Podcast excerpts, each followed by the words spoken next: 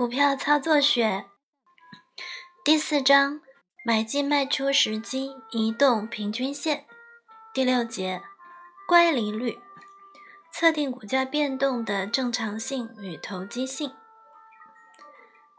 葛南维法则第四条与第五条曾提到，股价距平均线太远，便会向平均线靠近。它并没有明示。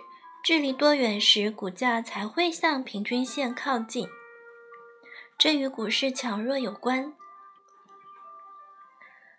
强势多头市场里，人潮汹涌，买气旺盛，涨势与涨幅往往出人意料，因此股价距平均线之上较远。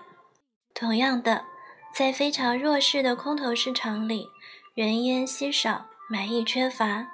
跌势与跌幅亦往往出人意料，股价距平均线之下也远。以当日平均数值为准，股价与平均数值间的差距称为乖离程度。以乖离程度除以平均数值的百分比，便是乖离率。换句话说，乖离率是表示当日指数。或个别股当日收盘价与平均数间之差距。举几个例子：当日指数与近十日平均数间之乖离率等于当日指数减近十日平均数除以十日平均数乘以百分之百。当日指数与最近二十五日平均数间之乖离率等于。当日指数减最近二十五日平均数除以二十五日平均数乘以百分之百。当日指数与最近七十三日平均数间之乖离率等于当日指数减最近七十三日平均数除以七十三日平均数乘以百分之百。当日指数与最近二九二日平均数间之乖离率等于。当日指数减最近二九二日平均数除以二九二日平均数乘百分之百。由于台湾证券市场投机性浓厚，在人为操纵下容易产生暴涨暴跌现象，但终究有个限度。股价若离平均线太远，随时都会发生反转现象。因此，使用乖离率来观察股价变动情形，借百分比。增减预测未来股价趋势，亦不失为技术分析的一种简单却相当准确的方法。以发行量加权股价指数为例，股价指数若是一百九十点，平均数值是一百七十九点，那么乖离程度是十一。当股价指数是五百零二点。平均数值四百八十点，乖离程度是二十二，但前者乖离率是六点一百分之六点一，后者乖离率是百分之四点六。因此，读者需注意，若将不同时期的股价相比较，乖离率与乖离程度不一定成正比。尚需视当时股价之水准而定。台湾经济每年均有成长，股价指数自然是上升趋势。欲重返1974年间所出现的188低点指数已不可能。乖离率表现股价强弱的重要性也随着增加。乖离率。可分为正乖离与负乖离。当股价在平均数值之上，则乖离率皆为正；股价在平均数值之下，乖离率则为负。当股价与平均数值相同，则乖离率为零。正乖离率放大至最高程度时，开始向零靠近。由于移动平均线有助长作用。乖离率再度放大，股价若不再创新高价，平均值继续上升。股价一旦下跌至平均线之下方，乖离率就成为负数。跌势若加速进行，股价距平均数值越远，乖离率负乖离率越大。股价回升时，乖离率向零接近，此时移动平均线具助跌作用，股价可能再度下跌，负乖离率再放大。经过一段下跌趋势，股价反转上升，回至平均线上方，乖离率又成为正数。随着股市强弱，乖离率周而复始，穿梭在零的上方或下方。将乖离率表现在方格纸上，从长期图形变动可看出，正乖离率大致某百分比以上，便是卖出时机。负乖离率大致某百分比以上是买进时机。多头市场的狂涨与空头市场的狂跌会使乖离率达到意想不到的百分比，但是出现次数极少，时间亦短。究竟股价与各种平均值间的乖离率达到何种程度，便是买进时机与卖出时机。这并没有统一的法则，而且。股价与各种短期移动平均值以及中长期移动平均值间的乖离率都有不同的合理程度，使用者只能从经验判断一段行情的强势或弱势作为进出股票的依据。台湾证券市场投机性浓厚，股价与各种平均值间的乖离率弹性较大，如图四杠十五。读者若要将乖离率意在当日股价指数图中表现出来，可在格子纸之下端留出若干空间，定定方位，以零为中心点，向上标出一、二、三、四，向下标出负一、负二、负三、负四等等，同时。为要了解当日股指与十日、二十五日、七十三日等平均数间之乖离率，可用不同色笔标示出来。当日指数与各项移动平均线之乖离状况，从波纹中就可以找出买点与卖点。注意事项（括号一）经过过去几年资料统计，乖离率。达到下列百分比时，便是买进时机或卖出时机。圈一，股价指数与十日平均值间的负乖离率达百分之四点五，是买进时机；正乖离率达百分之五以上，是卖出时机。圈二，股价指数与二十五日平均值间的负乖离率。达百分之七是买进时机，正乖离率达百分之八以上是卖出时机。圈三，股价指数与七十三日平均值间的负乖离率达百分之十一是买进时机，正乖离率达百分之十四以上是卖出时机。括号二。个别股票因受多空激烈争斗影响，股价与各种平均值间的乖离率容易偏高，但是发生次数并不多。一九七九年，新华新股因两大集团争夺经营权，股价天天涨停板，股价与十日平均值间的乖离率曾高达百分之十六。（括号三）每段行情股价与平均值间的乖离率达到最大百分比，就会向零值靠近，甚至会低于零或高于零。如果本是正乖离，向零靠近时，有时股价会低于平均值而形成负乖离；同时，如果本是负乖离，向零靠近，有时股价会高于平均值而形成正乖离。第七节，腾落指数与涨跌比率。一，腾落指数。目前台湾证券市场反映当日股价涨跌的指标是加权股价指数，由证券交易所选择部分股票，并非全部上市股票为样本，以其股本乘以股价之总和变动情形来计算每日股价加权指数。换句话说，股本越大的股票所占加权股价指数比重越重。举个例子。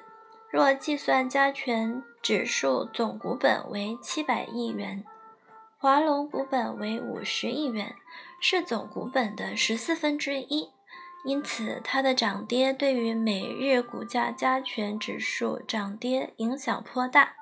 相反的，工矿股股本为一亿四千万元，是总股本百分五百分之一，因此。它单独涨停板或跌停板，对于当日股价指数影响甚微。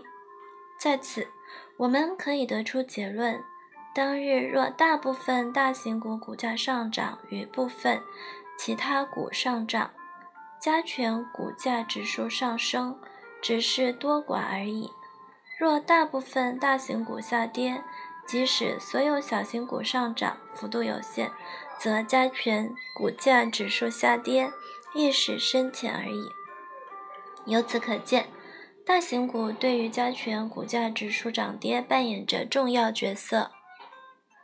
加权股价指数的缺点因此而生，明升暗降亦或反之。有时大部分股票趋跌，而少数大型股大涨，加权股价指数却上涨。大部分股票上升，少数大型股重跌，加权股价指数则下跌。这种现象给予投资人不实的错觉。为弥补此缺憾，腾落指数应运而生，以每家股票涨跌为据，计算当日成交的股票总共几家上涨，几家持平，以正负数累积起来，如同民主国家里无论。尊卑贵贱没有特权，只要是公民，均只能投下神圣的一票。多头市场里，股权指数持续上升，同样的，每日上涨家数多超过下跌家数，累积起来，腾落指数累积数必为正数增加。空头市场里，股价指数持续下跌。这意味每日下跌家数多超过上升家数，累积起来，腾落指数累积数必为负数增加。如表四杠七，即为以一九八零年十到十二月份台湾股价资料为例计算的腾落指数。使用腾落指数应注意事项。括号一，股价指数持续下跌，腾落指数亦下降，短期内股价继续下跌可能性较大。括号二，股价指数持续上升，腾落指数亦上涨，短期内股价继续上涨可能性大。括号三，通常腾落指数下降两天，而股价指数仍上升。则股价多会滑落一段。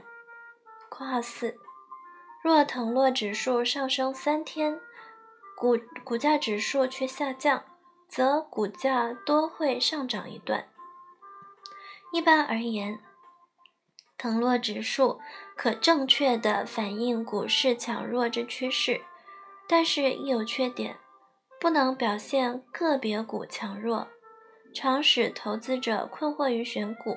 错误的抉择，以致坐失良机，获利不良，甚至亏累。因此，它只是参考指标而已。强势股与弱势股，则需从个别股周 K 线图与日 K 线图加以研判。二、涨跌比率，涨跌比率又称为回归式统落指数，顾名思义。其计算方法较复杂，与移动平均数相似。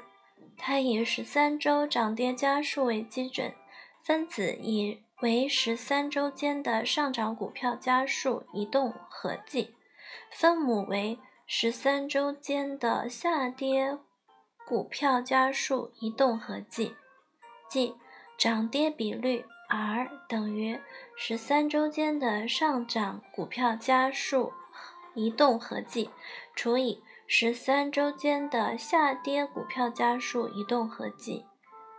也就是说。计算涨跌比率亦需要有完整资料。读者若欲采用此比率，为配合移动平均线，最好亦采用七十三天上涨与下跌家数合动合计移动，彼此对照，可更了解股价趋势。涨跌比率亦称腾落比率。由于台湾股价变动幅度大且频繁。若用十三周涨跌股票家数移动比率来预测短期股价变动，不太容易。因此，部分投资专家改采用十日涨跌股票家数移动合计做样本，此可充分反映短期股价变动的高点与低点。由长期应用的结果之，效果良好，可依赖性颇高。短期买点与卖点极少失误，不失为短线进出的另一必要指标。十日涨跌比率从长期观察，通常在零点五到一点五间。换句话说，变动值超过上项数值时就不正常。通常涨跌比率超过一点五时。表示股价长期上涨，已脱离常轨，就如正乖离率太大一般，持有股票者获利颇丰，卖压自然产生，股价易发生回跌，因此是卖出信号。腾落比率低于零点五时，表示股价长期下跌，易脱离常轨。就如负乖离率太大一般，持股者亏累颇重，买意自然产生，股价容易出现反弹，因此是买进信号。涨跌比率由于计算复杂，较不为投资者所重视，但据笔者长期使用与观察。台湾证券市场却适合采用，是研判大势变动极佳指标。读者若采用，颇能掌握股价趋势，是短线进出者之良伴。如图四杠十六，表四杠八。读者需特别留意的是，乖离率、腾落指数、涨跌比率。所出现的买进时机与卖出时机，都是将当时股价变动情形用数字加以表现。上涨与下跌离谱，超乎常情时，就是买点与卖点。但是股价变动亦是一种群众运动，当投资人为股市疯狂大涨或大跌不能自制时，争先抢进或卖出。这种群众行动，并非采取行政措施就能使群众在三两日内冷静下来的。此时，各项数字之效力亦丧失。也就是说，若投资人从经验中了解当时的上涨或下跌超乎常理时，就应暂不理会各项技术操作方法所显现的卖出时机与买进时机。以免丧失往后一段疯涨、狂涨行情，亦或在狂跌行情里被套牢。所幸，这种超乎常理的上涨或下跌行情并不多见，因此由乖离率、涨跌比率、腾落指数所显示的买进时机与卖出时机仍具意义，有效性高。